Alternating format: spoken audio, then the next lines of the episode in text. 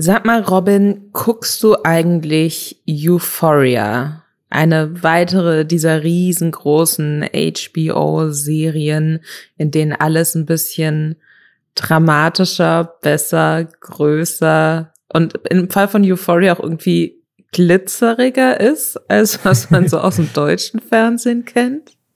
Ich, ich habe es tatsächlich noch nicht gesehen, nee. Das, ähm, das ist äh, schade, weil ich glaube, dann fühlst du dich sehr boomerig und ähm, zurückgelassen, wenn du auf TikTok unterwegs bist. Ja, ne, es ist einfach, es ist einfach sehr viel. Euphoria ist nämlich eine Serie. Die erste Staffel lief, glaube ich, so 2019 da geht's quasi um äh, so Highschool-Schülerinnen und Schüler, die äh, alle ganz wild feiern und Drogen nehmen und Probleme haben. Euphoria erzählt das aber ganz, ganz, ja, filmisch beeindruckend auch irgendwie. Also was, es sieht aus wie ein riesengroßes, aufwendiges Musikvideo, was aber dann auf emotionaler Ebene komplett zerstörerisch ist, was eben auch so die äh, Hauptfigur Rue, gespielt von Zendaya, hat Suchtprobleme. Also es ist, ähm, es ist eine Serie, die so eine, glaube ich, für Teenager sehr ansprechende Ästhetik hat, die aber inhaltlich eigentlich nur für Erwachsene ist. Deswegen finde ich es ähm, total spannend, dass ich jetzt auf TikTok die ganze Zeit irgendwelche Euphoria-Memes sehe, wo ähm, Menschen, die für die Serie eigentlich vielleicht noch zu jung sind, würde ich sagen, sich mhm. äh, so ein bisschen an den Outfits orientieren aus der Serie. Also so super knapp, sehr viel Haut zeigen, äh, ganz viel Glitzer-Make-up im Gesicht. Und dann gibt's dieses Meme, ich weiß nicht, ob du das schon gesehen hast, dass ähm, quasi jemand so ins Bild läuft, dann kommt so eine Tonspur aus SpongeBob, wo irgendwie gesagt wird, and where's your uniform? Und dann geht die Person, verschwindet die Person noch mal kurz und kommt zurück und ist dann halt in so einem Euphoria-Serien-Outfit oder was, was in die Richtung gehen soll, zu sehen. Und dann ist irgendwie Hashtag Euphoria High im Sinne von Euphoria High School. Und das äh, fand ich ein bisschen witzig. Also ich habe das tatsächlich gesehen und, und nicht verstanden, weil ich die Serie nicht geguckt habe. Ich habe einfach nur gedacht, Leute, Leute tragen einfach gerne andere Kleidung. Und damit herzlich willkommen beim Mode- und Glitzer-Podcast Lester-Schwestern. Wir erklären euch TikTok-Sounds. Ja, und äh, wir lassen euch weniger wie äh, Boomer fühlen. Weil ich glaube, das ist der Kern dieses Podcasts das auch ist so ein der bisschen. Kern des Podcasts. Weil ich ähm, bekomme so oft Nachrichten von Leuten, die sagen, oh Gott, ich beschäftige mich mit dem ganzen Kram nicht, aber es ist so gut, dass ihr darüber redet. Und wenn ihr euch jetzt fragt, über welchen Kram reden wir denn? Wir, das sind Robin Lase, ein echter YouTube-Star, und ich, Lisa Ludwig, eine Journalistin. Und ähm, wir lästern jede Woche über Internet und Influencer-Themen. Also wir gucken YouTube-Videos, Twitch-Livestreams, Insta-Stories, damit ihr es nicht tun müsst und bringen euch da wöchentlich auf den neuesten Stand. Und worüber bringen wir die Leute, die bestimmt schon unseren Podcast abonniert haben und fünf Sterne gegeben haben auf allen verfügbaren Plattformen? Ich bin mir sicher. Worüber bringen wir äh, unsere treuen Fans? äh, diese Woche auf den neuesten Stand, Robin? Ja, wir haben einmal ein Update zu dem Skandal aus letzter Woche, wo Montana Black Werbung gemacht hat für NFTs, hat er sich zu geäußert. Gleichzeitig hat eine große deutsche Marke äh, den Start ins Metaverse gewagt. Und wir müssen einfach noch einmal kurz drüber reden, weil es so lächerlich blöd ist. Der Playboy verklagt Influencer. Äh, Instagram und TikTok sollen bald Geld kosten. Äh, ganz viele TikToker regen sich darüber auf, dass sie zu wenig Geld bekommen. Einer der größten Streamer auf Twitch verklagt eine der anderen größten Streamer auf Twitch. Also ganz viele Klagen diese Woche irgendwie. Äh, wir haben ein Update zu Hand of Bloods E-Sport Team. Ein YouTuber soll sein Flugzeug absichtlich zum Absturz gebracht haben für Klicks. Es gibt ein Update zu JP Performance und, und, und. Das alles jetzt nach Hashtag Werbung. Und zwar für Sim on Mobile. Das ist diese neue Mobilfunkmarke. Wir haben hier im Podcast schon mal drüber gesprochen. Ihr habt es vielleicht auch schon mal in der Werbung gesehen. Die haben diesen frechen Waschbär als Maskottchen, der natürlich Simon heißt. Simon und Simon. Das ist fast schon wie so eine Lästerschwester-Überleitung. Äh, äh, ja, auf jeden Fall haben die nicht nur ein lustiges Maskottchen, sondern die haben auch faire Deals 8 GB gibt es da ab 8,99 Euro, wenn man von einem bestimmten Anbieter wechselt und die Rufnummer mitnimmt. Ansonsten kostet das 11,99. Und man kriegt natürlich nicht nur 8 GB, die übrigens im Durchschnitt für die meisten Deutschen mehr als genug sind. Der durchschnittliche Deutsche verbraucht nur 3 GB. Aber man kriegt nicht nur das, man kriegt natürlich auch noch eine AllNet-Flat in Top-D-Netz-Qualität und man kann das monatlich kündigen und man kann das einfach in der App bestellen. Kann alles in der App machen, also vom Bestellprozess bis zum Self-Service. Das geht ganz einfach, einfach SIM-Karte bestellen und dann kann man lostelefonieren und lossurfen. Das ist wirklich sehr, sehr einfach und ihr kriegt nicht nur den fairen Deal, sondern kriegt sogar noch, wenn ihr bis zum 10.3. zu Simon Mobile wechselt, 10 Euro Startbonus, der euch auf die Rechnung gut geschrieben wird. Das ja, ist super cool. Und wenn ihr euch das angucken wollt, dann geht doch mal auf simon.link slash Schwestern. Link dazu ist auch nochmal in den Show Notes. Ansonsten könnt ihr natürlich auch einfach im App Store oder im Google Play Store einfach direkt nach der Simon Mobile App suchen. Letzte Woche haben wir darüber gesprochen, dass Montana Black Werbung macht für NFTs. Das macht er auch immer noch. das macht er auch sehr viel. Er hat jetzt auch, das hat übrigens jemand im Reddit herausgefunden. Wir können das nicht so wirklich nachprüfen, weil wir nicht die Blockchain-Profis sind. Aber jemand im Reddit hat analysiert, dass Montana Black angeblich auch von, äh, das kann man ja in der Blockchain genau sehen, wer von wem wie irgendwie Geld geschickt bekommen hat. Und dass er tatsächlich für die Tweets ähm, oder für einen davon wohl auch 41 Ether waren es, glaube ich, geschickt bekommen hat angeblich. Was, ähm, das ist jetzt gerade alles in den Keller abgestürzt, aber zu dem Zeitpunkt müssen das irgendwie über 120.000 Euro gewesen sein, die er angeblich bekommen hat für einen einzigen Tweet über ein NFT-Ding. Der große Skandal war aber nicht, dass er Werbung generell für NFTs macht, sondern dass er einen Werbepost gemacht hat, wo ein Hakenkreuz in dem Werbebild zu sehen war. Es war ein, ein äh, Affe, aus irgendeinem Grund bestehen NFTs zu 90% aus Bildern von Affen und einer dieser Affen war Hitler. Es war ein Hitler-Affe da war eine Hakenkreuzarmbinde drauf. Und das äh, fanden viele Leute im Internet nicht so lustig. Der Tweet wurde dann gelöscht und dann hat sich Montana Black aber in einem Stream dazu geäußert. Was hat er denn gesagt, Lisa? Also er, es, es gab insgesamt zwei Äußerungen. Die erste Äußerung war sehr abwehrend. Also er war von Anfang an so auf dem Film, dass er meinte, er hätte diesen Post nicht selbst abgesetzt, es wäre sein Team gewesen. Das sind ja auch Sachen, die wir, wenn ich mich noch gut an unsere letzte Folge, gut genug an unsere letzte ja. Folge erinnern kann, die wir auch vermutet haben, so ein bisschen. Aber hatte da unter anderem die Aussage eben auch getroffen, dass äh, das ja Teil unserer Geschichte ist und wir uns deswegen damit auseinandersetzen müssen. Und ich denke, Entschuldigung, ich glaube nicht, dass die Aufarbeitung des Nationalsozialismus und der Nazizeit durch äh, Hitleraffen-NFTs passieren muss, da sehe ich für mich nicht so die historische Korrelation oder die, weiß ich nicht, die, die Relevanz äh, und, und die angemessene Aufarbeitung. Ich, also ich stelle mir jetzt gerade vor, weil so ganz viele Lehrer und Lehrerinnen ja, in, ja immer wieder auch auf YouTube-Videos inzwischen zurückgreifen, ne? weil das sozusagen die, die neue Form des, wir gucken uns einen Film im Unterricht an. Man guckt sich halt gemeinsam ein YouTube-Video an und redet dann drüber, macht quasi eine Filmanalyse oder was weiß ich, halt über YouTube-Videos, weil es gibt halt inzwischen einfach echt guten edukativen Content von Leuten, die die Schüler und Schülerinnen halt auch cool finden. Ne? Das heißt, es kriegt das ganz oft mit, dass irgendwie Rezo-Videos oder äh, Videos von Mr. Wissen to Go halt einfach im Unterricht geguckt werden. Ne? Und wie geil wäre das, jetzt einfach irgendein Lehrer so den Nationalsozialismus aufarbeitet mit Hilfe von Tweets von Montana Black. Ich, ich glaube, dann werden wir endgültig dem Untergang geweiht. äh, dann ist auch egal, wenn die Erde brennt, weißt du, weil dann ist es richtig, dass dem so ist. So, das war das erste Statement. Da wurde er heftig für kritisiert. Ähm, und dann hat er sich nochmal dazu geäußert, hatte sich auch für sein erstes Statement entschuldigt und gesagt, dass er da so ein bisschen Quatsch geredet hat im Endeffekt und hat dann aber trotzdem nochmal diese komische Argumentation irgendwie, also er hatte offensichtlich dann doch noch das Bedürfnis, das so sehr klein zu reden. Mhm, und ich ja. finde, was man ja einfach machen kann in so einem Fall. Ich meine, ich habe noch nie Werbung für Hitleraffen-NFTs gemacht, deswegen kann ich jetzt nicht zu tausend Prozent mich in diese Situation hineinversetzen. Aber ich glaube, was ich da einfach sinnvoll fände, wäre zu sagen, so, es geht überhaupt nicht. Es tut mir sehr, sehr leid. Das ist ein verfassungsfeindliches Symbol und zwar zu Recht so ein Hakenkreuz.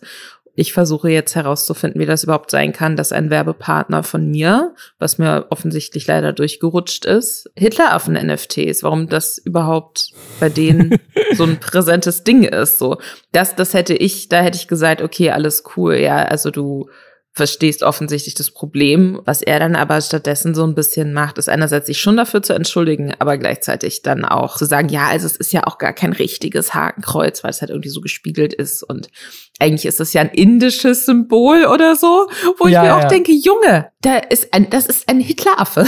so, der hat eine Nazi-Binde um den Arm so, der, äh, der trägt die braune Nazi-Uniform, der hat einfach einen Hitler-Scheitel. So, es, es gibt keine Möglichkeit, das anders zu interpretieren, als dass das Hitler sein soll. So. Und dann verstehe ich halt dann so dieses komische, sich da doch wieder rausfinden wollen, nicht. Das irritiert mich dann oft bei so großen Influencern, die auch so unfassbare Reichweiten haben. Die müssen doch eigentlich wissen, wie man sich zu Dingen äußert mittlerweile. Oder also, oder wie man mit, wie man mit Backlash umgeht. Und wie man sich, selbst wenn sie vielleicht das Problem für sich persönlich nicht so sehen, dann würde ich doch zumindest erwarten, dass da irgendwie in Zusammenarbeit mit Management einfach bei rauskommt, okay, tut uns leid, machen wir nicht mehr, Dankeschön. Aber warum man dann noch so tun muss, als wäre das nicht offensichtlich ein Hitleraffe oder als wäre das ja gar kein richtiges Hakenkreuz, das, das verstehe ich nicht. Wie stehst du denn dazu? Also ich, also ich glaube, dass das, das trägt ja auch zu der Kontroverse bei, ne? Und er hat auch viele junge Zuschauer, die einfach sagen so, ach ja, lustig. So, also ich glaube nicht, dass da, also, ne, dass es in seiner Community der Aufreger ist, der es für viele andere außerhalb seiner Community ist und deswegen macht es für ihn noch gar keinen Sinn, sich da irgendwie reumütig zu zeigen, weil es im Zweifel eher in seiner Community vielleicht sogar negativer ankommt. Nicht, nicht weil die Nazis sind, sondern einfach, weil die sagen so, äh, ist doch egal. Ne? Also ich glaube, dass ähm, das bringt ihm nichts. Also es bringt ihm tatsächlich mehr, Outrage zu erzeugen und einfach nur, ich glaube auch nicht, dass er es auch selber auch anders sieht, aber zu sagen, er hat ja keinen Benefit davon und die Markenpartner, die er hat und auch diese NFTs, die jetzt ja angeblich 120.000 Euro dafür einen Tweet zahlen, er, also er verliert ja nichts davon. Er wird nicht, also es gibt, gibt keine Montana Black Cancel Culture, die dafür sorgt, dass Montana Black, weil er das gemacht hat, jetzt irgendwelche Konsequenzen dafür trägt. Also warum sollte er sich dann dafür entschuldigen? Dass, weil, weil eine Entschuldigung wahrscheinlich in seiner Community eher negativer ankommt als das Umgekehrte. Also deswegen, ja, keine Ahnung. Ich hätte es ehrlich gesagt nicht anders erwartet, aber fand es dann doch schon auch irgendwie ich habe nicht, also ich weiß überhaupt nicht, was ich erwartet habe, aber ich bin trotzdem irgendwie ein bisschen enttäuscht. Das ist so in die Richtung. So, ah, ja, okay. Äh, was, was, was, hätte, was, hat er sonst, was hätte er sonst machen sollen? Äh, so, okay.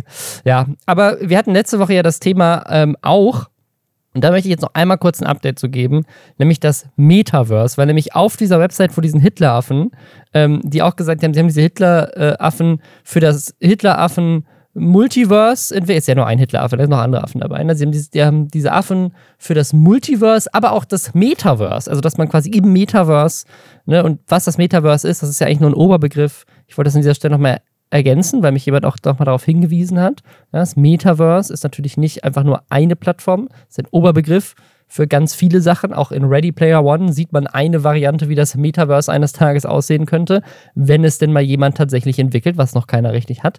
Und jetzt kommt das, was ich letzte Woche eigentlich sagen wollte, nochmal deutlich raus, nämlich wie unklar eigentlich aktuell ist, was Leute als Metaverse verstehen und wie dumm, ehrlich gesagt, Leute Geld rausschmeißen für etwas, was sie offensichtlich noch weniger verstehen als ich und auch in der Berichterstattung darüber völlig nicht verstanden wird, was das Metaverse eigentlich irgendwann mal vielleicht eines Tages ist und woran Unternehmen wie Meta, aber auch andere jetzt aktuell gerade arbeiten. Und das ist jetzt nochmal deutlich geworden durch Kaufland.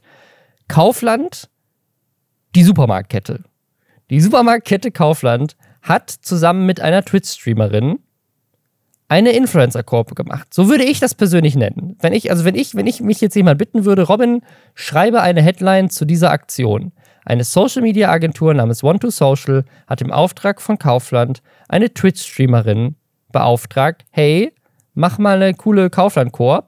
Und als Koop hat die dann eine Animal Crossing-Insel gebaut. Wer Animal Crossing nicht kennt, das ist so ein Nintendo-Spiel, wo man halt so eine eigene Insel hat, die man irgendwie schön herrichten kann und dann, es gibt da so ein ziemlich ausgeklügeltes Progression-System, wo man halt nach und nach geilere Sachen für seine Insel freischaltet und dann auch Inseln von anderen Leuten besuchen kann. Und so ein bisschen wie die Sims äh, oder sowas. Ne? Du zeigst halt einfach quasi, dass du dir eine schöne Insel designt hast. So, das ist ein bisschen der, der Sinn der Sache. Ne? Und das ist jetzt nichts Weltbewegendes, das Spiel gibt es auch schon super lange. Es ist aber vor allem, also das, das, was ich an dem Spiel witzig finde, ist, dass du ja im Endeffekt so unter Tieren lebst. So, die meisten anderen Figuren sind halt einfach so Ja, ja. süße Tiere und du wirst aber unterjocht von so einem superkapitalistischen Waschbären, glaube ich, ja. und musst immer Dinge an den abbezahlen. Deswegen ist es eigentlich, obwohl Animal Crossing so das wholesome Pandemiespiel gerade zu Beginn der Pandemie war, was glaube ich vielen Leuten die Psyche gerettet hat,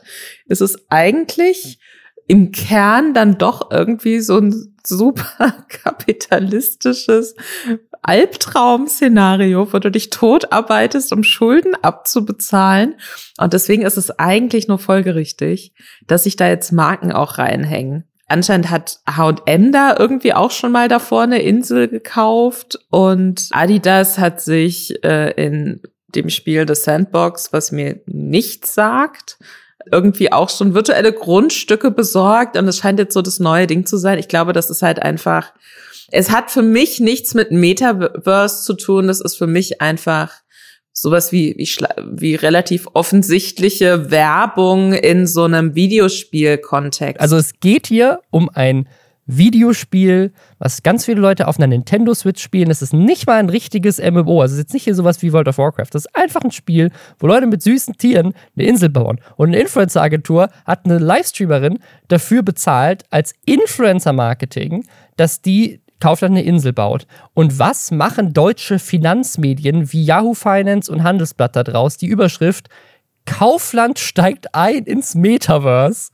Und es ist jetzt nicht so, als wäre das einfach nur eine Clickbait-Überschrift. In dem Artikel geht es auch mehrfach darum, dass Kaufland ja jetzt hart im Metaverse ist. Nee, ich baue mir jetzt bei The Sims ein Haus und nenne den Charakter da drin Bill Gates. Und dann schreibe ich die Überschrift, Microsoft ist jetzt im Metaverse. Genauso dumm ist das. Ich habe auch wirklich das Gefühl, Metaverse ist jetzt einfach so ein Begriff, den man so super gut überall so Ja. draufsetzen kann. Und dann klingt's nach Zukunft und aufregend und Marken gehen neue Wege. Aber es ist halt einfach so, Junge, Online-Spiele gibt es schon ziemlich lange.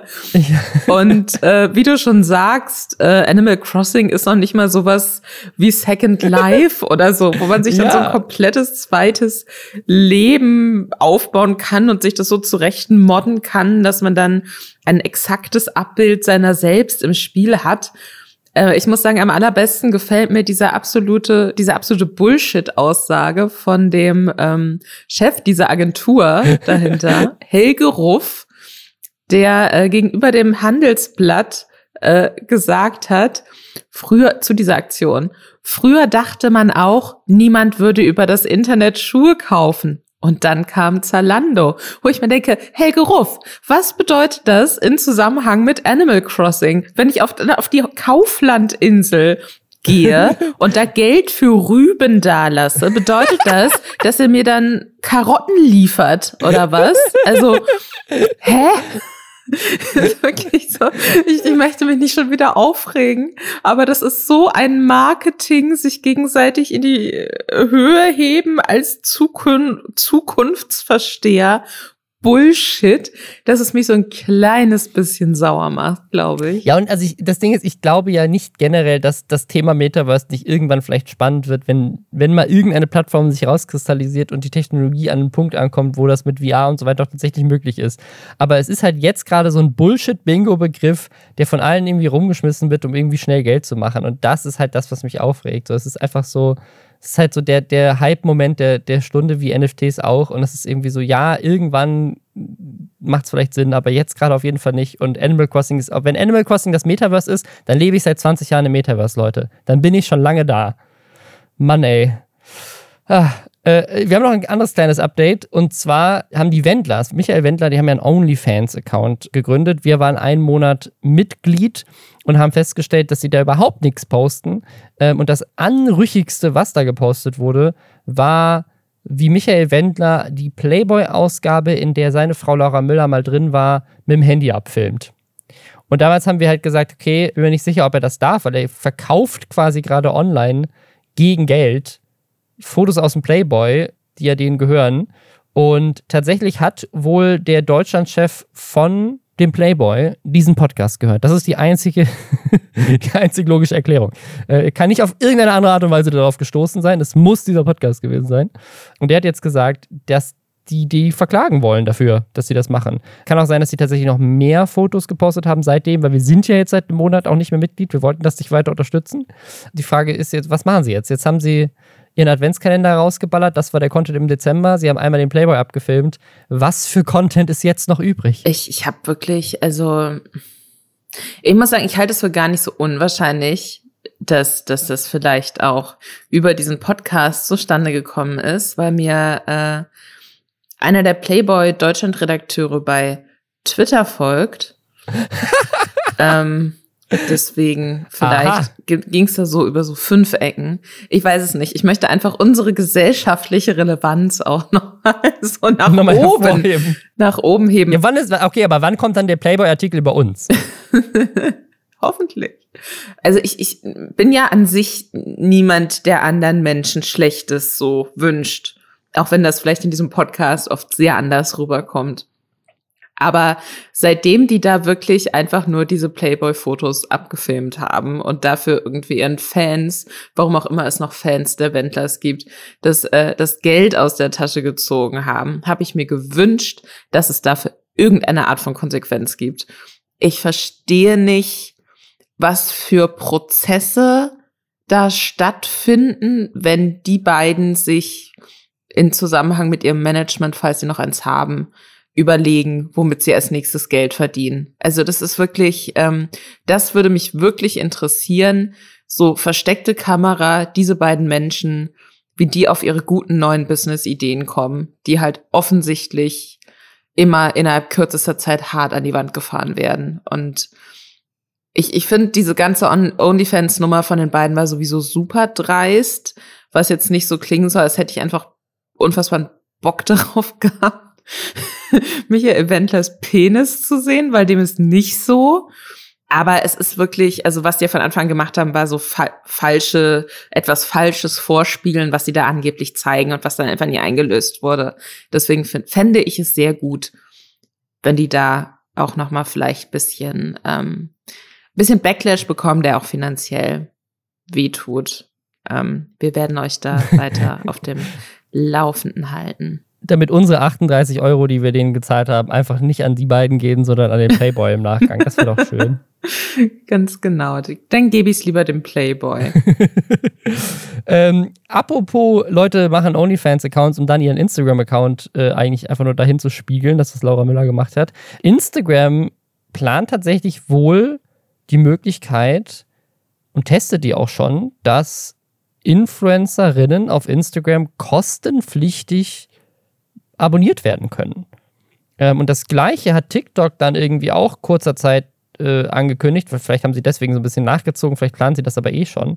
Ähm, also die Möglichkeit, Inhalte hinter eine Paywall zu setzen. Das ist ja im Podcast-Bereich tatsächlich auch letztes Jahr so ein bisschen Thema gewesen, weil sowohl Spotify als auch Apple das auch angekündigt haben für Podcasts. Das kann man inzwischen auch machen. Also du kannst tatsächlich komplette Podcasts oder einzelne Folgen hinter eine Paywall setzen. Da musst du halt irgendwie dann ne, 99 Cent oder sowas zahlen, um dir dann die Folge anzuhören. Und bei Instagram könnte das halt auch so sein, dann in Zukunft, dass du halt einfach Geld dafür zahlst zu exklusiven Dingen, also Livestreams oder Stories.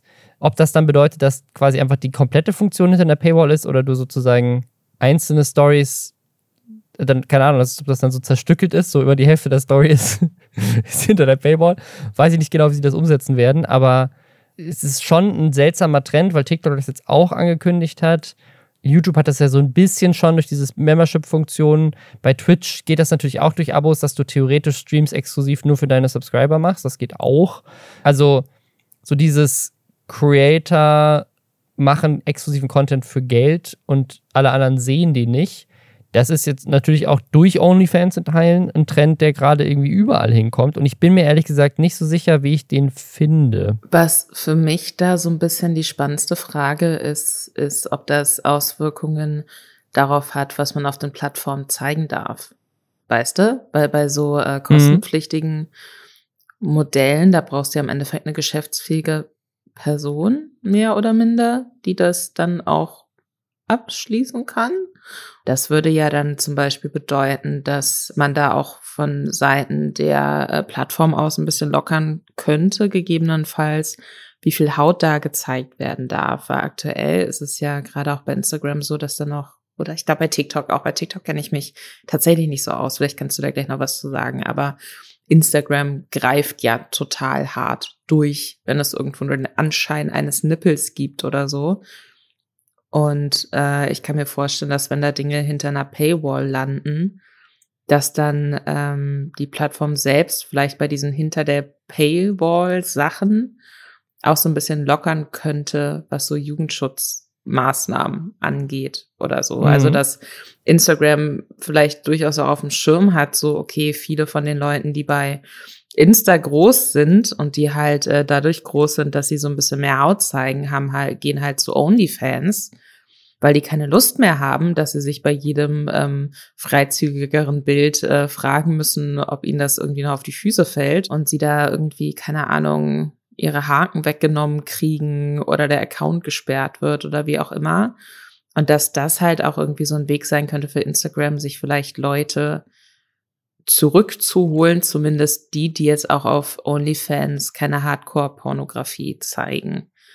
Ähm, das könnte ich mir halt auch ganz gut vorstellen. Also ich finde, man sieht halt, ne, das ist, wenn wir jetzt von, von TikTok sprechen, man sieht halt auch, dass eine Menge Leute sehr gerne bereit dafür sind, Geld auszugeben für Content, den sie mögen und für Creator, die sie gerne unterstützen wollen, ähm, darin finanziell unabhängiger zu sein, zum Beispiel von Werbedeals. Unabhängig davon, eine Kauflandinsel in Animal Crossing bauen zu müssen. Das, ähm, das ist doch schön. Und das ist ja mit Patreon schon länger der Fall. OnlyFans hat das jetzt nochmal krass deutlich gemacht, wie viel Geld man da auch verdienen kann. Natürlich dann mit anzüglichen Inhalten, aber ich meine, Leute wie Amaranth verdienen da eine Million im Monat. Ähm, das heißt, da ist auch einfach sehr viel Geld, auch dann ne, im Umkehrschluss auch für die Plattform, wenn die sich dann irgendwann einen Anteil davon nehmen. Instagram hat gesagt, sie wollen das jetzt erstmal nicht machen, aber perspektivisch ist das natürlich sicherlich auch irgendwo der Plan. Man sieht das ja bei Twitch, wie viele Leute auch jemandem wie Montana Black der nicht unkontrovers ist und der dann auch zeigt, wie viel, was er mit dem Geld macht, wie er sich halt ein Lamborghini kauft und irgendwie sein Haus finanziert. Ähm, trotzdem zahlen die Leute 3,99 im Monat, um ihn zu abonnieren. So, und, und das machen sie die ganze Zeit, weil sie dafür halt ein bisschen exklusive äh, Sachen im Chat bekommen und er vielleicht einmal ihren Namen vorliest. Ne? Also die Leute sind schon sehr bereit dafür, Creator zu supporten. Was ich gut finde. Also das ist ja was Gutes, Kunst zu supporten. Und wenn das bedeutet, dass gerade in Nischen, Nischen, die vielleicht auch nicht so gut werbefinanzierbar sind, dass Leute dann unabhängiger werden und ähm, ne, mehr machen können, planbarere Umsätze auch irgendwie haben, ne? weil bei Werbebudgets, da weißt du ja manchmal nicht, kommt jetzt ein Unternehmen und bucht ein Placement oder nicht. Das ist manchmal schwer vorherzusagen, gerade wenn du ein bisschen kleiner bist.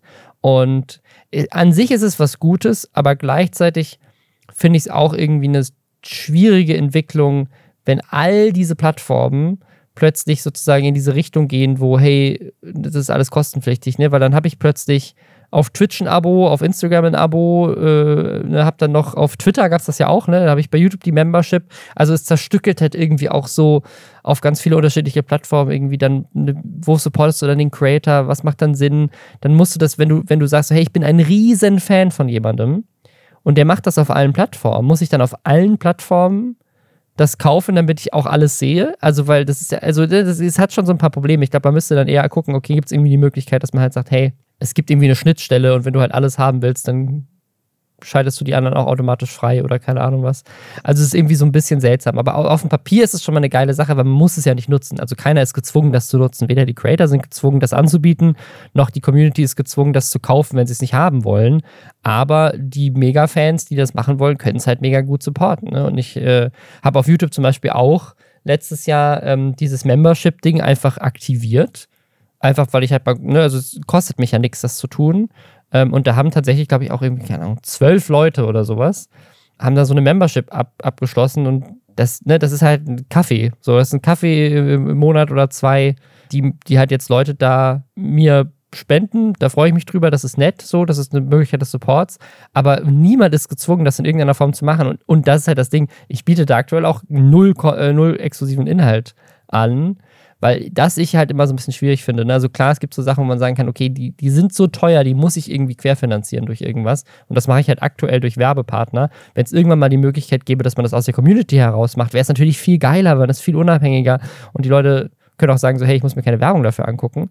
Ähm, aber gleichzeitig fände ich es natürlich schade, wenn ich dann Inhalte mache, die auch nur eine Handvoll Leute sehen. Ich mache ja nicht Videos nur, damit ich damit Geld verdiene und für irgendwelche anderen Leute, sondern ich mache Videos auch, weil ich damit irgendwas erreichen will, weil ich ähm, das teilen möchte mit so vielen Menschen wie möglich. Und das irgendwie hinter eine Paywall zu setzen, weiß ich nicht. Weiß ich nicht. Vielleicht finde ich irgendwann nochmal eine Lösung, wie das Sinn macht, aber keine Ahnung. Das ist ja ein grundlegendes Medienproblem. Also das ist ja was, womit sich äh, Journalismus seit Jahren auch auseinandersetzt, ja, ja. dass man halt sagt, okay, wir müssen, wir müssen das finanzieren. Ja, ja, Guter, nachhaltiger Journalismus mit entsprechender Recherche und äh, Zeitinvestition ähm, kostet auch Geld.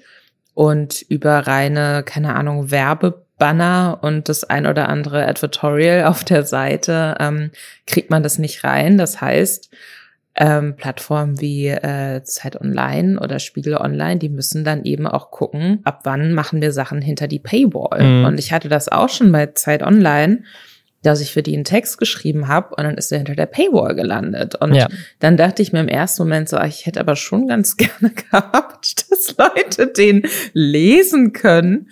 Und ich habe jetzt in meinem Umfeld ja, ja. tatsächlich gar nicht so viele Leute, die äh, unbedingt bei verschiedenen großen äh, News beziehungsweise journalistischen äh, Plattformen einfach äh, dann jeweils ein Abo abgeschlossen haben.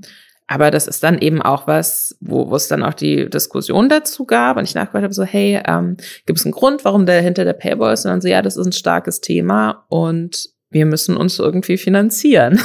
Und das ist dann natürlich auch was, ist immer so ein bisschen dann so ein bittersüßer Schmerz irgendwie. Aber es ist halt auch, ich, ich finde es total verständlich. Ich möchte noch einmal ganz kurz auf den Punkt eingehen, den du eben auch noch angebracht hattest, dass das natürlich irgendwie dann auch so zerstückelt, wenn du dann auf jeder Plattform irgendwie potenziell so ein kostenpflichtiges Abo-Modell hättest, dass es zerstückelt, was und wie du von deinem Lieblingsinfluencer bekommst. Ähm, und dass es im Zweifelsfall bedeuten kann, dass du halt irgendwie fünf verschiedene Abos abschließen musst, wenn du wirklich alles sehen möchtest, was die Person macht. Mhm. Amaranth äh, hatte sich zu so einem, ja, im Endeffekt gleichen Thema vor äh, ein paar Wochen, glaube ich, noch gar nicht so lange her, äh, auf Twitter auch geäußert. Und die meinte, sie hätte sehr, sehr lange geglaubt, dass wenn sie auf verschiedenen Plattformen, auch gerade was so ihre sehr expliziten ähm, Erotikinhalte angeht, wenn sie da auf verschiedenen Plattformen unterwegs ist, dann braucht sie auch verschiedene Inhalte dafür. Und dann, und wenn nicht, dann kannibalisiert sie sich da irgendwie so, dass wenn sie neben OnlyFans, mir fällt jetzt der Name von einer anderen Plattform nicht ein, aber wenn sie neben OnlyFans noch auf so einer anderen fanfinanzierten äh, Paywall-App irgendwie unterwegs ist, dann springen eher die ganzen Leute von OnlyFans ab und dann nimmt sie darüber weniger ein oder muss halt komplett unterschiedliche Inhalte machen. Und mhm. ähm, sie hat jetzt für sich herausgefunden, dass es gar nicht stimmt. Also es ist dann, es kann natürlich sein, dass dann ein paar Leute sagen, okay, wenn es jetzt ähnliche Inhalte sind, dann überlege ich mir, auf welcher Plattform ich abonniere und dann gefällt mir OnlyFans vielleicht nicht mehr so gut und dann gehe ich zu einer anderen. Aber dass schlussendlich viel, viel mehr Leute insgesamt dazugekommen sind. Und zwar nicht, weil das unbedingt die gleichen Leute sind, die dann mehrere Abos auf verschiedenen Plattformen abschließen, sondern dass man dann halt Leute auch noch mit reinkriegt, die sich halt so ganz bewusst entscheiden, welche Plattform gefällt mir denn besser. Und ähm, das könnte ich mir so im übertragenen Sinne auch vorstellen für herkömmlichere Abo-Modelle, irgendwie so für die nicht unbedingt äh, expliziten Erotik-Plattformen, also für sowas wie, keine Ahnung, Instagram oder Twitter oder YouTube, dass Leute dann für sich einfach sagen, okay, wo will ich denn jetzt Geld ausgeben? Ich kriege überall im Kern ähnliche Inhalte. Aber wenn ich jetzt, keine Ahnung, wenn ich lieber auf Twitter unterwegs bin, dann gebe ich halt da mein Geld aus und folge der Person da und folge ihr dann halt vielleicht einfach nicht kostenpflichtig auf Instagram, weil so groß ist der Unterschied nicht. Also ich, ich kann mir nicht vorstellen, dass das jetzt dazu führt, dass alles so komplett zerklüftet ist und sich da so weiß ich nicht, Fangemeinden mhm. gespalten fühlen. Ich glaube aber auf jeden Fall, dass das natürlich was macht mit diesem ursprünglichen Internetgedanken, von wegen alles ist erstmal frei zugänglich. Und ich bin da auch noch so ein bisschen hin und her gerissen. Ja, also tatsächlich sehe ich auf TikTok da ähm, auch das größte Potenzial, weil das ist bisher, glaube ich, die Plattform, die am schwersten zu monetarisieren ist für viele Leute. Da haben sich auch gerade wirklich sehr prominente Menschen drüber aufgeregt. Bevor wir dazu kommen, äh, finanzieren wir aber einmal diesen Podcast mit Hashtag Werbung. Und zwar für Der Pass, die Krimiserie von Sky. Da gibt es jetzt die zweite Staffel. Und ich weiß, was ihr euch vielleicht denkt: deutsche Serie, äh, das ist vielleicht ein bisschen cringy und deutsche Serien gucke ich generell nicht so gerne. Und ich muss sagen, ja, da bin ich voll bei euch. Ne? Also, ich bin auch kein großer Fan von den meisten deutschen Serien. Aber in den letzten Jahren, muss ich echt sagen, sind echt ein paar Sachen aus Deutschland gekommen, wo ich sagen muss: ey, voll geil, das kann international mithalten. Sieht man ja teilweise auch daran, dass manche davon internationalen Erfolg hatten. Viele davon kommen von Wiedemann und Berg. Das ist eine Filmproduktionsfirma, die unter anderem halt auch der Pass macht. Und der Pass ist halt auch eine Serie, wo ich sagen muss, die ist richtig, richtig gut. Das ist eine ja, Krimiserie. Es geht um einen Mordfall, der auf der Grenze zu Deutschland und Österreich passiert. Und super düster. Deutsche und österreichische Kriminalbeamte müssen dann zusammenarbeiten und diesen Fall lösen. Und ich liebe generell solche, solche Thriller- wo so über eine ganze Staffel hinweg so ein Serienkiller gesucht wird oder so, so Morde aufgeklärt werden müssen. Und der Pass, äh, ja, falls ihr sie noch nicht kennt, ist so eine Serie. Und da gibt es halt jetzt auch schon die zweite Staffel. Also falls ihr die erste noch nicht geguckt habt, macht das. Äh, oder äh, wenn ihr die erste Staffel geguckt habt, die zweite ist jetzt draußen, könnt ihr direkt weiter bingen. In der zweiten Staffel geht es natürlich wieder um einen spannenden äh, Mordfall, diesmal in der Nähe von Salzburg, also wieder deutsche und österreichische Kriminalpolizei, die zusammen ermitteln. Den beiden Hauptdarstellern aus der ersten Staffel, ich spoiler jetzt nichts, aber denen geht es am Ende der ersten Staffel ja einfach nicht so gut. Das wird noch so ein bisschen aufgearbeitet, auch in der zweiten Staffel. Und es geht einfach, ne, es geht einfach weiter. Es ist weiter eine düstere, spannende Krimiserie, einfach eine neue Staffel, neu aufgelegt. Also ja, schaut mal rein. Link ist in den Show Notes. Und wenn ihr eh da seid, bei Sky gibt es ja auch weitaus mehr als der passt. Ne? Also ich habe jetzt in letzter Zeit gerade Dexter Newblood. Da gab es gerade eine neue Staffel. Mega. Äh, Euphoria haben wir am Anfang ja angesprochen. Succession ist eine Serie, die Lisa und ich beide sehr gerne gucken, auch bei Sky. Also gibt es eine Menge. Checkt's mal aus. Link ist in den Show Notes. Ich habe letzte Woche ein Video gesehen und zwar von jemandem, den ich wirklich sehr, sehr schätze. Hank Green. Äh, kennt man vielleicht, wenn man schon sehr lange auf YouTube unterwegs ist. Ist äh, zusammen mit seinem Bruder, die Vlog Brothers.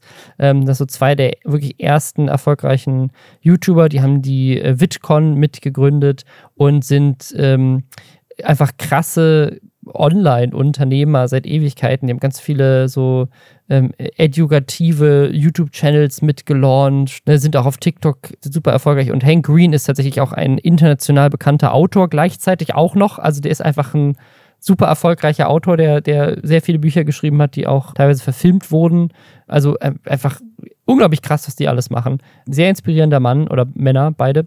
Und auf jeden Fall der, der Hank, der ist jetzt auch auf TikTok, da macht er ganz viel, ähm, hat ein, ein YouTube-Video gemacht, wo er sich über TikTok aufregt. Und hat dann eine Rechnung aufgemacht, der dann auch viele andere Creator gefolgt sind, unter anderem Mr. Beast, der dann auch mal seine TikTok-Einnahmen geteilt hat. Und wir hatten diese Diskussion ja vor ein paar Monaten schon mal, als wir über wirklich den größten TikTok Kanal, was Views angeht, einen der größten auf jeden Fall, gesprochen haben, nämlich Zack King, dieser Zauberer, dass der gezeigt hat, wie viel Geld er mit TikTok macht und obwohl der Milliarden von Views hat, macht er irgendwie, was war es, ich glaube, drei Euro am Tag oder sowas mit TikTok. Also wirklich nichts, wovon man irgendwie leben könnte, gerade wenn man den Aufwand seiner Videos damit reinrechnet. Und was ich jetzt bei Hank Green sehr spannend fand, und das haben dann auch Mr. Beast und auch andere Creator aufgegriffen und sich auch so ein bisschen drüber aufgeregt, der hat mal ausgerechnet, warum das so ist. Und ein Problem aufgezeigt, was es tatsächlich gerade jetzt auch bei YouTube gibt und auch bei Instagram. Und zwar ist das diese, dieses Weggehen von diesem System, was YouTube mal erfunden hat und auch irgendwie geprägt hat, nämlich dass man bei YouTube als, als YouTuber ja einfach 55% der Werbeeinnahmen bekommt, die YouTube generiert. Weil man die Inhalte zur Verfügung stellt, YouTube die Plattform, man teilt sich irgendwie das Geld. Und das hat dafür gesorgt, dass Leute immense Summen an Geld verdienen mit diesen Plattformen. Was, ne, im Teilen könnte man auch sagen, ist ungerechtfertigt, aber es wäre auch irgendwie ungerechtfertigt, dass ein großes amerikanisches Unternehmen damit das ganze Geld verdient. Ne? Ähm, also es ist irgendwie fair geteilt. Ne? Ob das jetzt äh, gesellschaftlich gerechtfertigt ist, dass Influencer so viel Geld verdienen, ist nochmal eine ganz andere Frage. Aber so auf dem Papier ist es zumal sehr gerechtfertigt. Und was TikTok aber macht und was Facebook jetzt auch gemacht hat und was YouTube jetzt auch gerade macht für YouTube Shorts, ist ein Creator Fund weil TikTok halt nicht so viel Werbung anzeigt wie YouTube, weil du kriegst ja nicht einfach vor jedem TikTok Werbung angezeigt. Mhm. Das heißt, du mhm. könntest es auch nicht so gut aufteilen, dass du sagst, ja, dieser Werbespot lief vor deinem TikTok. Nee, die Werbespots laufen einfach generell auf TikTok und haben mit deinem eigenen Video nichts zu tun. Ganz anders als bei YouTube oder auch bei Twitch, die das ja auch so machen. Da werden die Werbeannahmen auch geteilt. Und das Problem bei TikTok ist, und das, die, auf diese Idee bin ich noch nie gekommen, und das erklärt dieses Problem, warum diese Leute so wenig verdienen. TikTok hat diesen Creator Fund angekündigt und ich glaube, diesen Creator Fund sind 200 Millionen Dollar. Und das hört sich jetzt auf dem Papier erstmal sehr viel an. Aber was halt ich nie bedacht habe, ist, umso mehr Leute TikTok nutzen, umso mehr Views werden ja auch generiert. Aber dieser Creator Fund wächst nicht mit. Und das sorgt dafür, dass erfolgreiche TikToker von Monat zu Monat, obwohl sie mehr Views machen, tatsächlich immer weniger verdienen. Was absurd ist. Aber dadurch, dass die Plattform als solches so stark wächst, wird das Geld auf immer mehr Views und auf immer mehr Leute verteilt, aber das, die Summe des Geldes wächst es nicht. Also umso mehr Energie du in TikTok reinsteckst, solange die Plattform als solches parallel mitwächst, umso weniger Geld verdienst du. Also ich muss sagen, wie gesagt, ich stecke in diesem äh, TikTok-Thema nicht so richtig drin, um ehrlich zu sein. Und ich habe auch noch nie groß Geld mit Werbeintegration verdient. Deswegen kenne ich mich da auch gar nicht aus. Aber ich muss sagen, ich finde es auch schon ein bisschen verwirrend, was für unterschiedliche Zahlen man jetzt so auf den ersten Blick dazu findet, wie viel tatsächlich in diesem Creator Fund drin sind. Also so eine TikTok-Pressemitteilung aus Großbritannien spricht halt von 231 Millionen Pfund über die nächsten drei Jahre. Also ich bin nicht so gut im ähm, Umrechnen, aber was sind das? 300 Millionen Euro? Irgendwie sowas, aber über drei Jahre. Du hast da noch andere Zahlen gefunden. Du hast eine US-amerikanische Pressemitteilung gefunden, wo es um 200 Millionen Dollar pro Jahr geht. Ich, ich finde es sehr, sehr undurchsichtig, wie viel Geld da tatsächlich ausgeschüttet wird, weil äh, der Business Insider spricht von einer Milliarde über drei Jahre. Also was, was stimmt denn da jetzt? ja, also es ist, auch, es ist auch bei TikTok seltsam formuliert. Also die sagen so, es wird vermutlich auf über eine Milliarde anwachsen über die nächsten drei Jahre.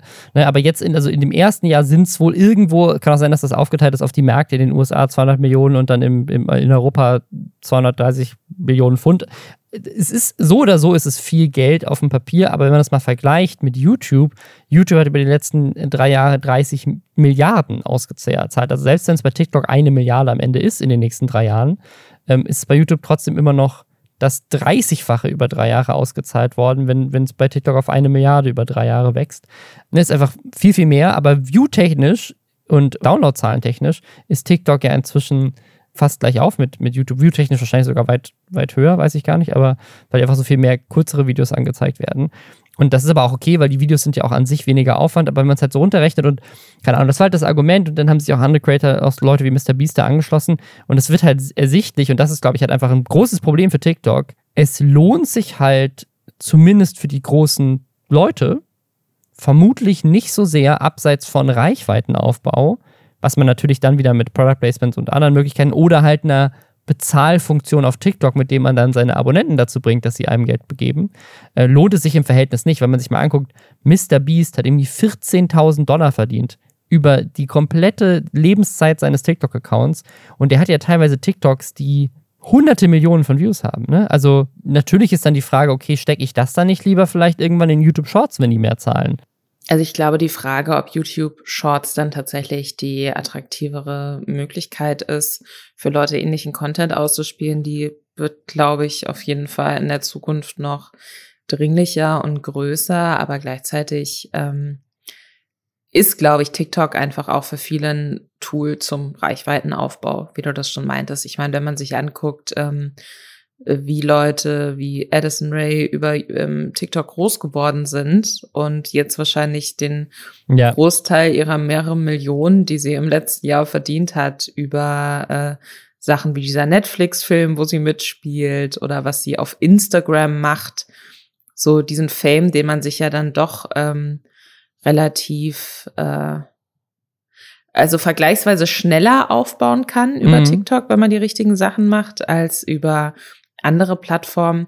Den kann man ja dann vergleichsweise einfach, wenn man eine groß, wenn man eine bestimmte Größe erreicht hat, auf andere Plattformen übertragen. Deswegen kann ich mir nicht vorstellen, dass jetzt ähm, äh, die Leute, die darüber groß geworden sind, sagen, mm, ja, okay, aber lohnt sich für mich nicht mehr auf TikTok irgendwas zu machen ähm, ich glaube, dass das passiert schon jetzt, dass die Leute dann den Großteil ihres, also auch ganz bewusst wissen, wie sie TikTok nutzen, um auf andere Plattformen, auf denen sie mehr Geld bekommen, zu verweisen oder ihre Follower darüber zu leiten. Aber klar, wenn TikTok, äh, wenn TikTok da jetzt einfach durch YouTube Shorts auch, auch auf finanzieller Ebene irgendwie jetzt zusätzlich nochmal bedroht wird, was einfach attraktiver ist für viele, dann bin ich mal gespannt, wie sich das in Zukunft gestaltet. Ich sehe das große Problem auch nicht bei den, bei den superreichen, krassen Leuten. Ich glaube, Mr. Beast hat jetzt auch kein Problem damit, dass er irgendwie 40 Millionen auf YouTube verdient, aber auf, äh, auf TikTok nur 14.000. Ich glaube, das, das lohnt sich für ihn trotzdem. Aber ich sehe das Problem tatsächlich eher in der Basis. Ne? Also auch ich und ganz viele andere Leute, die jetzt nicht die größten YouTube-Stars der Welt sind, können ja von YouTube theoretisch auch leben.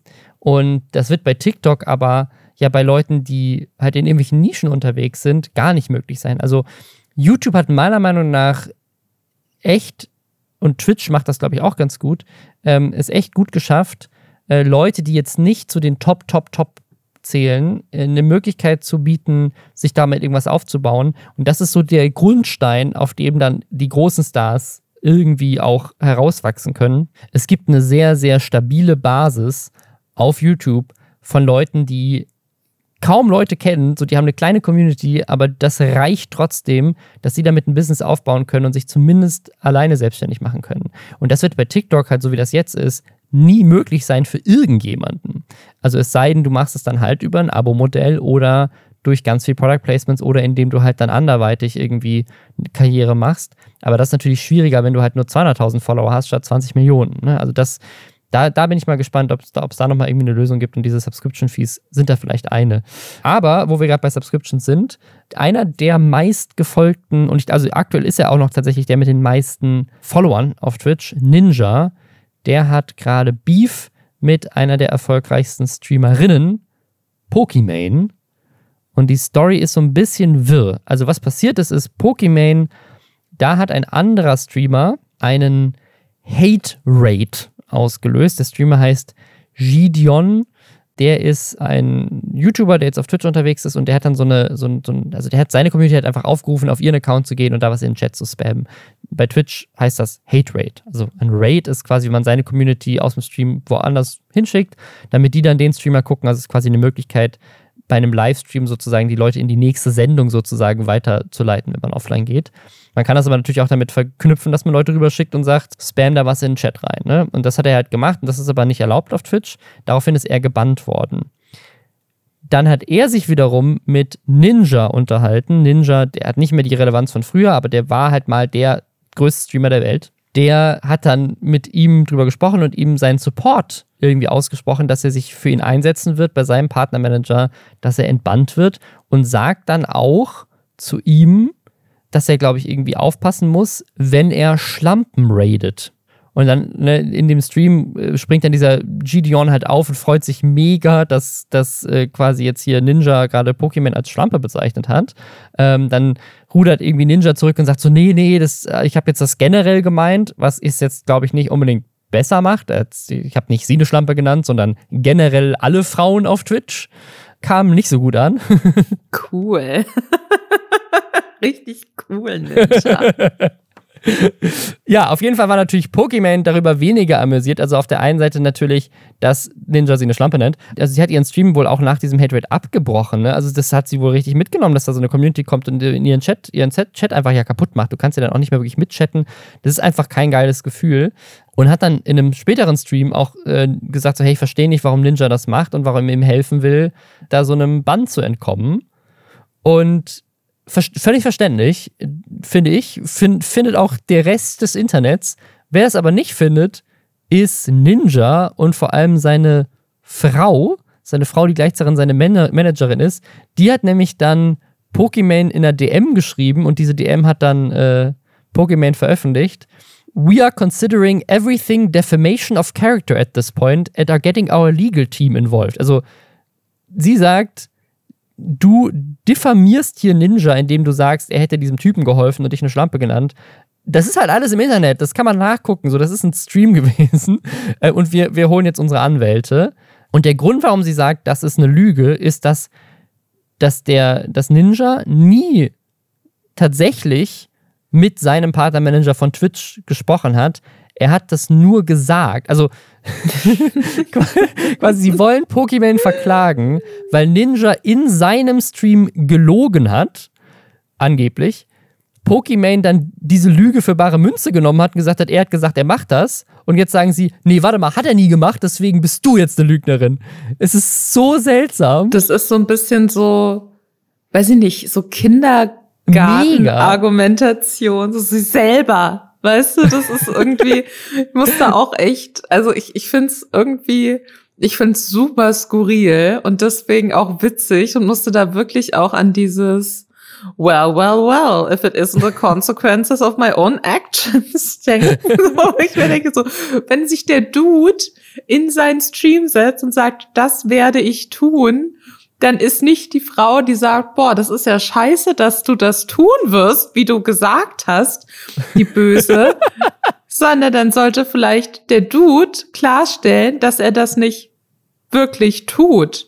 Wobei man ihn dann immer noch fragen kann, warum er es dann öffentlich vor seinen Millionen Fans so darstellt, als wäre es richtig und okay, das zu tun, was er angekündigt hat, dass er eigentlich tun will, aber gar nicht tut.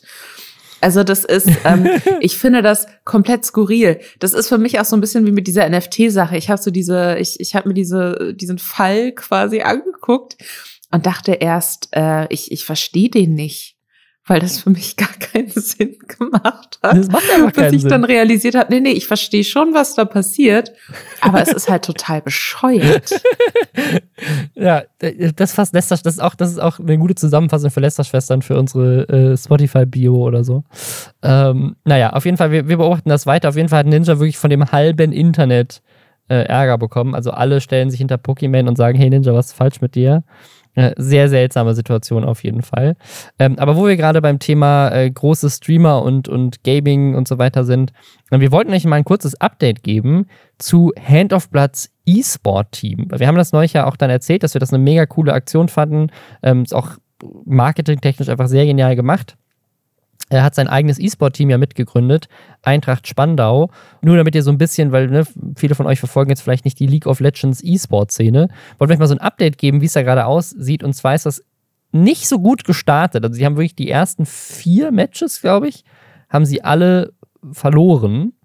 Aber jetzt in der letzten Woche haben sie ihre ersten zwei direkt back-to-back -back gewonnen. Also sie haben das, äh, diese Fan-Community ist auch so krass. Und das was richtig verrückt ist, der Eintracht Spandau Twitch-Kanal hat, wenn die spielen, mehr Views als der offizielle Twitch-Kanal der Liga. Also es ist so ein bisschen so, als würde Bayern München äh, selber das, das Fußballspiel im Fernsehen übertragen und das hätte dann mehr Views als die Bundesliga als solches. Das ist auch irgendwie gerade so eine coole Comeback-Story. Ist fast schon wie so eine Doku. Weißt du, so die erst, erst verloren und jetzt kommen sie wieder von hinten zurück. Das stimmt. Ich muss sagen, ich krieg das äh, vor allem irgendwie über Twitter mit, mhm. weil ich halt äh, mehreren Leuten auch aus diesem Instinct-Free-Umfeld, also aus dem Umfeld von Hand of Bloods äh, Agentur äh, folge und die dann halt auch immer richtig Lärm machen, wenn das Team spielt und äh, dann irgendwie auch so, weiß ich nicht, dann jetzt zum Teil schon gesagt oh Gott, hoffentlich werden wir nicht zu erfolgreich, weil unsere Lebern halten es jetzt schon nicht aus. Äh, ich ich finde es spannend und ich bin auch gespannt, wie lange und nachhaltig sich das jetzt auch so mit dieser Hype-Maschine drumherum ja. ähm, hält, weil das wird jetzt natürlich auch extrem von, von Hand of Blood gepusht der äh, im, im Gaming-Bereich so einer der reichweitenstärksten äh, Streamer und YouTuber ist. Ich weiß aber nicht, wie lange sich das dann, also wie lange ist so eine Saison? Ich, ich weiß es auch nicht, aber es gibt ja dann auch immer noch so, so äh, Meisterschaften und dann gibt es ja. Off-Seasons und es ist irgendwie auch alles sehr komplex. Ähm, ich bin tatsächlich nicht so ein großer League of Legends Spieler, aber es, also ich, ich kann mir nicht vorstellen, dass sich das jetzt über Monate zieht. Ich glaube, dann gibt es dann immer wieder so Downphasen und dann kommt es wieder. Also ich glaube schon, dass man den Hype immer wieder so hochfahren kann. Mhm. Aber ja, die Frage ist sozusagen, wenn die jetzt irgendwie in der, in der, in der Mitte der, der Liga irgendwie ab, abschließen und dann die nächsten zwei Jahre auch immer wieder sich so im Mittelfeld rumdümpeln sollten, das weiß man ja nicht. Was ja trotzdem nicht, nicht schlecht wäre, ne? Weil das ist ja, ja trotzdem, irgendwie ja, ein komplett neues Team und da muss man sich ja dann auch erstmal einspielen und so. Da, da bin ich mal gespannt, wie lange das noch so intensiv auch mit dem ganzen Merch und so weiter gepusht wird. Äh, wenn da was Größeres passiert, dann erfahrt ihr es wahrscheinlich unter anderem bei uns. Während Eintracht Spandau sich gerade, quasi gerade aufsteigt, ist jemand anderes definitiv abgestürzt. Die Frage ist nur, war der Absturz Mega. geplant? Und damit übergebe ich an dich, Robin. Wow, da, da ich bin stolz auf diese Überleitung. Ich finde, ich bin wow, Danke, vielen ich, Dank. Äh, neidisch Dank. auch so ein bisschen. Ähm, ja, die Story ist tatsächlich schon ein bisschen älter, also weil das eigentlich hat sich das noch im letzten Jahr abgespielt, ähm, also kurz vor Weihnachten. Ja, oder nee, sogar, also, ja, also im November war das sogar noch, also Ende November. Aber ähm, also, was ist passiert? Es gibt einen YouTuber, der heißt Trevor Jacob und der hat ein Video gepostet, wie er mit dem Flugzeug fliegt und der Motor von diesem Flugzeug geht aus. Und dann springt er aus dem Flugzeug, hat einen, hat einen äh, Fallschirm an und kann sich quasi retten vor seinem abstürzenden Flugzeug. Das Video heißt I Crashed My Plane. Das hat auch 1,4 Millionen Views. Er selber ist ehrlich gesagt jetzt nicht so ein großer YouTuber. Er hat 131.000 Abos, aber hat damit natürlich große Wellen gemacht. Und ich habe tatsächlich auch ähm, letztes Jahr schon dann ein GIF von diesem Video auf Reddit gesehen und so weiter, das natürlich auch rumging und so. Weil es natürlich irgendwie ein crazy Ding ist, so ein, so ein Video zu sehen, wo jemand aus einem Flugzeug rausspringt äh, und das Flugzeug halt einfach abstürzt. Ähm, also es ist so, ein, so, ein, so ein Leichtflugzeug, ne? Das ist halt so, so ne, für zwei Passagiere, glaube ich, maximal typisches Propellerflugzeug so. Und er springt halt aus diesem Flugzeug als Pilot ab. Man sieht ihn dann auch beim Runterfallen immer wieder hochgucken, sodass das Flugzeug irgendwie nicht auf ihn, auf ihn drauf fällt. Und dann ähm, ja, sieht man halt so ein bisschen das, das Flugzeug crashen, ihn mit dem Fallschirm landen. Und jetzt gibt es aber eine Untersuchung, weil vieles dafür spricht, dass das Absicht war. Also, dass er, dass er, dass es war keine Notsituation, wie er irgendwie aus dem Flugzeug rausgesprungen ist, was ja also okay wäre. So, hey, äh, war halt Zufall, ich habe halt gefilmt und bin halt rausgesprungen. Aber tatsächlich gibt es eine Theorie, dass er das absichtlich für Klicks gemacht hat und sein günstiges Billo-Flugzeug, was irgendwie eh kaputt war, halt einfach gecrashed hat, um damit irgendwie YouTube-Views zu machen. Ähm, was so ein bisschen dagegen spricht, ist natürlich, dass er irgendwie halt der ist halt in so einem Nationalpark inmitten vom Nirgendwo gelandet. Man sieht auch so, der landet so in so einem Gebüsch oder so geäst und hat dann auch irgendwie versucht, äh, Notruf anzurufen. Das dann musste dann acht Stunden wandern, bis ihn jemand gefunden hat.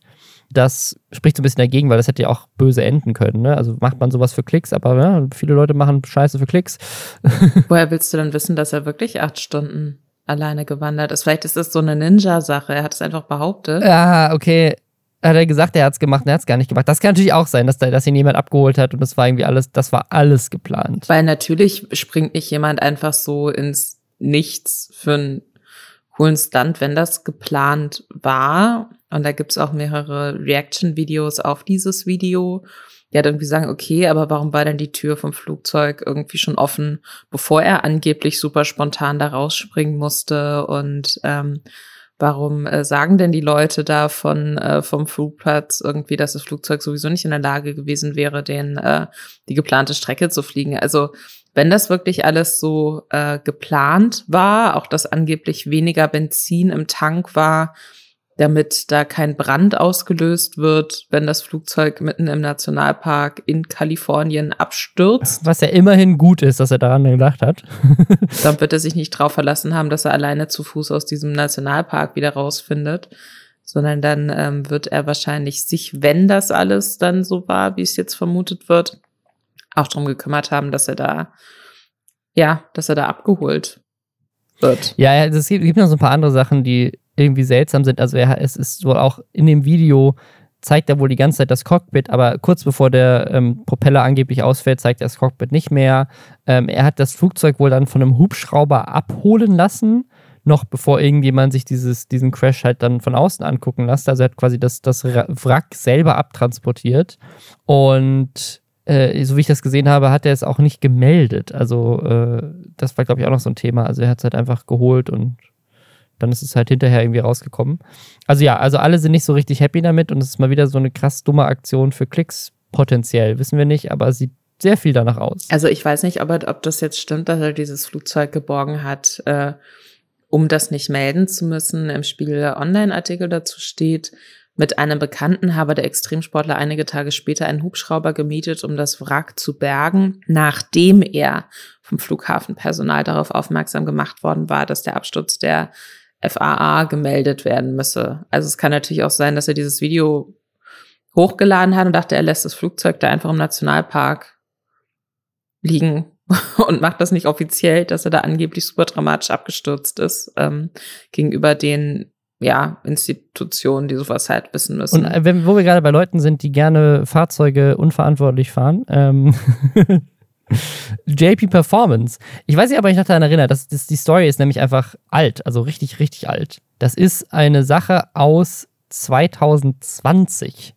Und zwar war das Ding, äh, JP Performance äh, ist mit dem äh, Porsche Taycan, war das, glaube ich, dem, mit dem Elektro-Porsche, innerorts 142 km/h gefahren. Und das ist damals rausgekommen, weil nicht irgendjemand ihn dabei geblitzt hat oder ihn da verpetzt hat, sondern weil er selber ein Video hochgeladen hat, wo man sieht, wie er in einer kleinen Innenstadt 142 km/h mit seinem Porsche fährt, weil jemand von hinten filmt und man halt den Tacho sieht. Da hat er einen Shitstorm bekommen, das Video war dann offline, gab ein bisschen Ärger und dann ging das natürlich auch an, an eine Staatsanwaltschaft, die sich das angeguckt hat und äh, damals gab es dann noch dieses Update, dass es irgendwie nicht als, ich glaube, es war illegales Straßenrennen gewertet wurde, weil er nicht, das war, das war damals so ein richtiges Meme, weil er nicht die höchstmögliche Geschwindigkeit, also in dem Gesetzestext steht irgendwie sowas, wenn man versucht, eine höchstmögliche Geschwindigkeit zu erreichen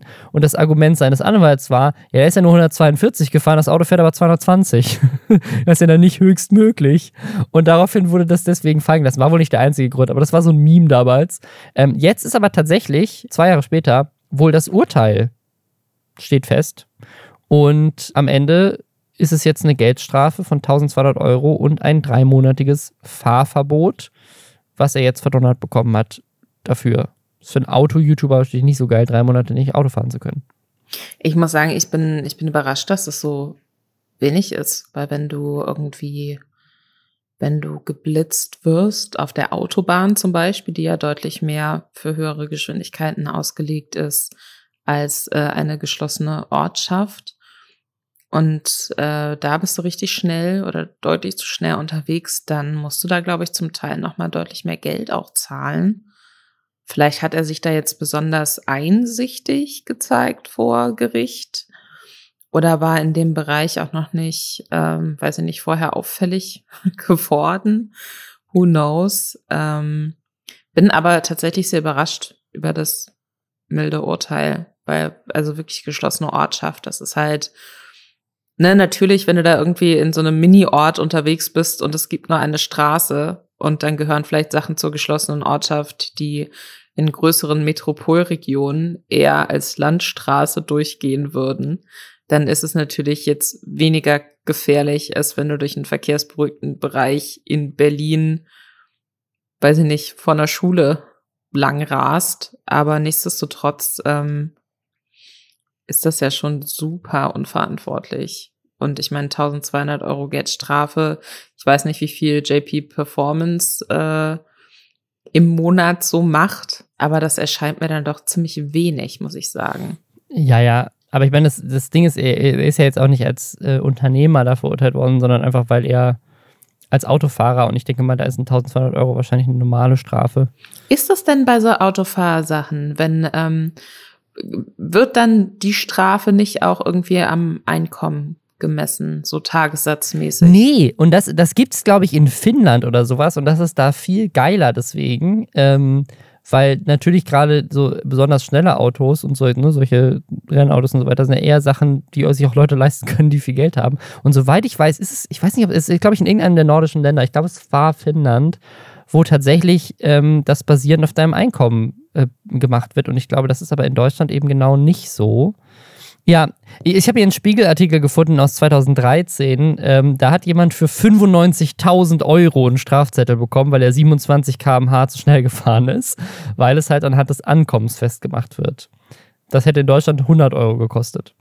hm. Steht in dem Artikel 2013. Das sind wahrscheinlich inzwischen auch mehr, aber es wären auf jeden Fall nicht 95.000 Euro. Also ich bin auf jeden Fall gespannt, was ähm, passiert, wenn JP Performance vielleicht irgendwann in der Zukunft im Versuch von neuen Social-Media-Trends nicht äh, abgehängt zu werden, aus einem fahrenden Auto springt und behauptet, äh, die Bremse wäre ausgefallen. Das Auto war kaputt, ich konnte nicht mehr bremsen. Hui. Das träume ich übrigens sehr oft. Das ist ein wiederkehrender äh, Albtraum von mir, dass ich in einem Auto sitze und ich trete so richtig krass die Bremse durch, aber das Auto hält nicht an. Wenn ihr der Meinung seid, liebe Zuhörenden, ihr wisst, was das psychologisch bedeutet, schreibt es uns gerne in den Subreddit. Ich bin sehr interessiert. Schreibt uns das. Und schreibt uns gerne auch mal ins Reddit, welche Instagram- und TikTok-Accounts wir unbedingt folgen müssten, weil ihr bereit wärt, dafür Geld auszugeben. Das finde ich auch spannend. Jetzt musst du die letzte Überleitung zur Verabschiedung der Folge. Das ist jetzt, das liegt jetzt in deiner Hand drauf. Für uns müsst ihr nichts zahlen. Wir sind nämlich komplett kostenlos.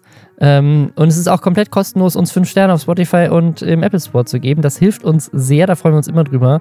Und wir freuen uns natürlich auch, wenn wir uns nächste Woche wieder hören. Bis dahin. Bis dann. Ciao.